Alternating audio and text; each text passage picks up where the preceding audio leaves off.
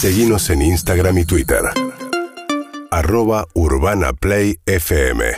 Todo esto es un homenaje nuestro a nuestro, a nuestro querido colega, otro gallina como David Cayón, con quien vamos a charlar unos minutitos, Sebas Davidowski, Claro. Un tipo al que es un señor grande, al que la mamá todavía todos los cumpleaños le regala la torta. torta de River. De River. Sí, sí, Ay, sí. qué bien. Sí, Sí. le pregunta, "Eh, eh, Sebas, ¿quién querés este año en la torta? Y ella le hace la torta temática. Te con el buzo de River, mirá. Sí, de verdad les cuento esto. ¿Cómo estás, Sebas?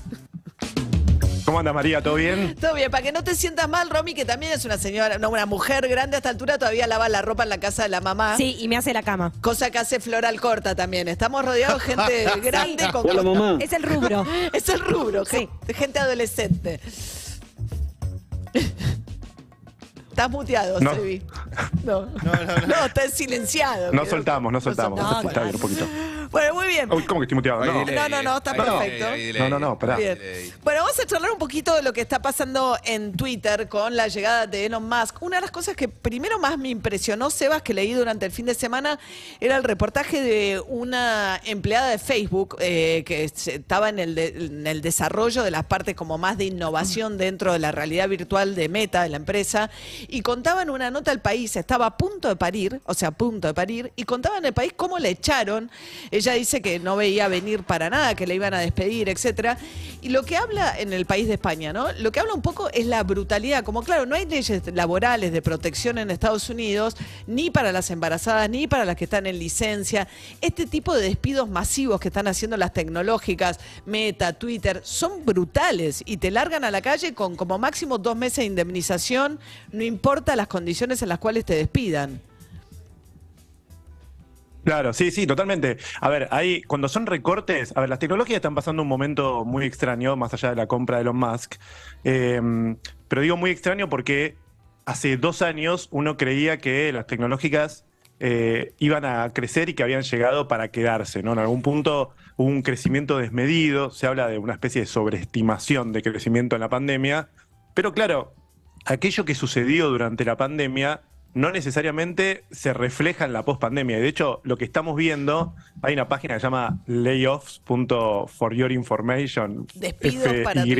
Sí. Sí, de- despido, bueno, donde se va eh, haciendo una especie de raconto de todos los despidos que hay en la industria tecnológica, ¿no? No solamente de empresas grandes como Meta, como Twitter, como Netflix, por ejemplo, sino que eh, también en lo que son startups. ¿Por qué en startups? Porque hay mucha plata que está normalmente para inversión que ahora está yendo para eh, lugares más seguros, como por ejemplo la tasa de interés de los Estados Unidos. Entonces, ese es el contexto en el que está sucediendo esto. Y en el medio suceden estos despidos que, como bien vos decís, hay un montón de casos donde, em, no sé, embarazadas que están a cuatro semanas de parir, o otros casos a tres semanas, o gente que tiene, no sé, 15 años de empresa, o sea, que está desde casi desde el comienzo son brutalmente despedidos directamente porque o viene un dueño nuevo como Elon Musk que dice yo necesito hacer más rentable esto, o son empresas que se creía que iban a seguir creciendo como Claro. crecieron durante la pandemia, como crecieron brutalmente durante la pandemia, y eso no se está verificando en la pospandemia, cuando la gente ya salió a la calle, cuando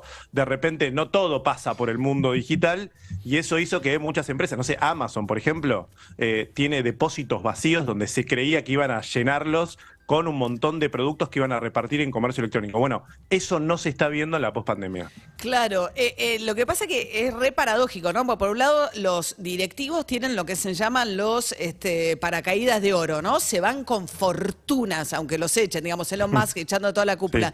Y a los demás los echan, pero por eso, o sea, incluso layoffs, ni siquiera es despidos, es como, eh, ¿no? Eh, ¿no? no me sale con lo que sería una traducción más literal, ¿no? Pero es como tipo, no sé, sacar gente, es distinto que un despido, ni siquiera es muy personalizado, ¿no? Este, el, término para, para hablar de eso.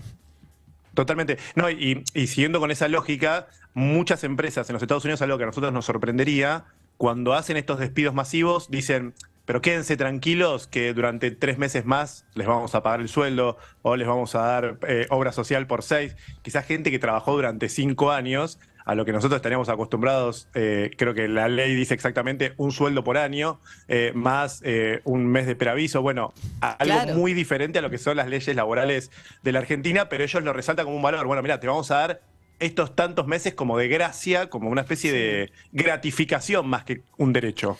Y, y te escuchaba el otro día un dato sobre el tema de la situación de las tecnológicas, Sebas, que Mercado Libre vale hoy la mitad de lo que valía hace un año.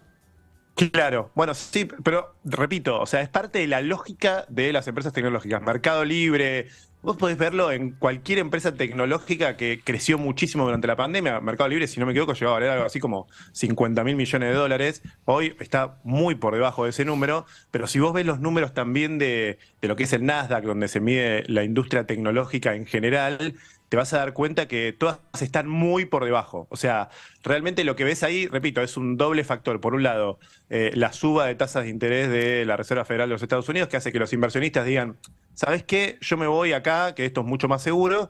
Y por otro lado, esta sobreestimación. Claro. Que por otro lado, si vos te pones a ver también eh, eh, lo que está pasando con, con la industria tecnológica, lo que se ve también es, bueno, hoy ya antes, por ejemplo, estaba muy esta lógica de Uber, de Rappi, de todas estas empresas eh, de rápido crecimiento y rentabilidad futura.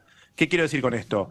Crezcamos, generemos nuevos usuarios, vayamos a nuevos mercados, etcétera. Bueno, eso hoy los inversionistas ya no lo ven como algo Claro. tan interesante, sino que lo que quieren es cuándo viene el retorno, el famoso retorno de la inversión, el ROI. Claro. Digamos, ¿cuándo me va a venir de vuelta la plata? ¿Cuándo voy a invertir en una empresa que va a ser realmente rentable? Esa es la lógica que se está viviendo hoy en el mercado de las tecnológicas Claro, y que hace antes que un eran de más usuarios que otra cosa. De hecho, de ahí la pelea Sí. de Elon Musk ¿no? con Twitter antes de comprarla, decir, che, me estás metiendo el perro, no son usuarios. Era más la cantidad, ¿no? De juntar, juntar, juntar y después ver cómo lo monetizás. Ahora es más monetizarlo antes, ¿no? Exacto, exacto. Hoy es más de tipo ganancia, más, claro. más- más de almacén, ¿no? Claro. Digamos, ve- veo los números que me da esta empresa y cuánto me da realmente de ganancia y no tanto nuevos usuarios, que fue la lógica que, que hubo durante los últimos 10 años. Si vos veía- veías redes sociales, eh, lo que te garantizaban era, no sé, Facebook sale a la bolsa eh, teniendo usuarios, no ganancias, digamos, Claro. pa- para que entendamos Sí, un sí, poquito sí. cuál era la lógica de la industria tecnológica. Muy bien, Sebas Davidowski, periodista, eh, autor de un libro además muy de moda porque tiene que ver con los, eh, con, con los, este, ¿cómo se llaman? Los eh, estafas digitales. Así que te alerta acerca de cómo te pueden meter el perro. Eh, mirá qué frase antigua. Sí. Eh, ¿No? La verdad que sí, María. con las estafas digitales, ¿no, Sebas? Así es, engaños digitales, víctimas reales. Gracias, Sebi. Que tengas un buen día. Un be- beso grande. Un beso. 7 y 39 de la mañana. urbanaplayfm.com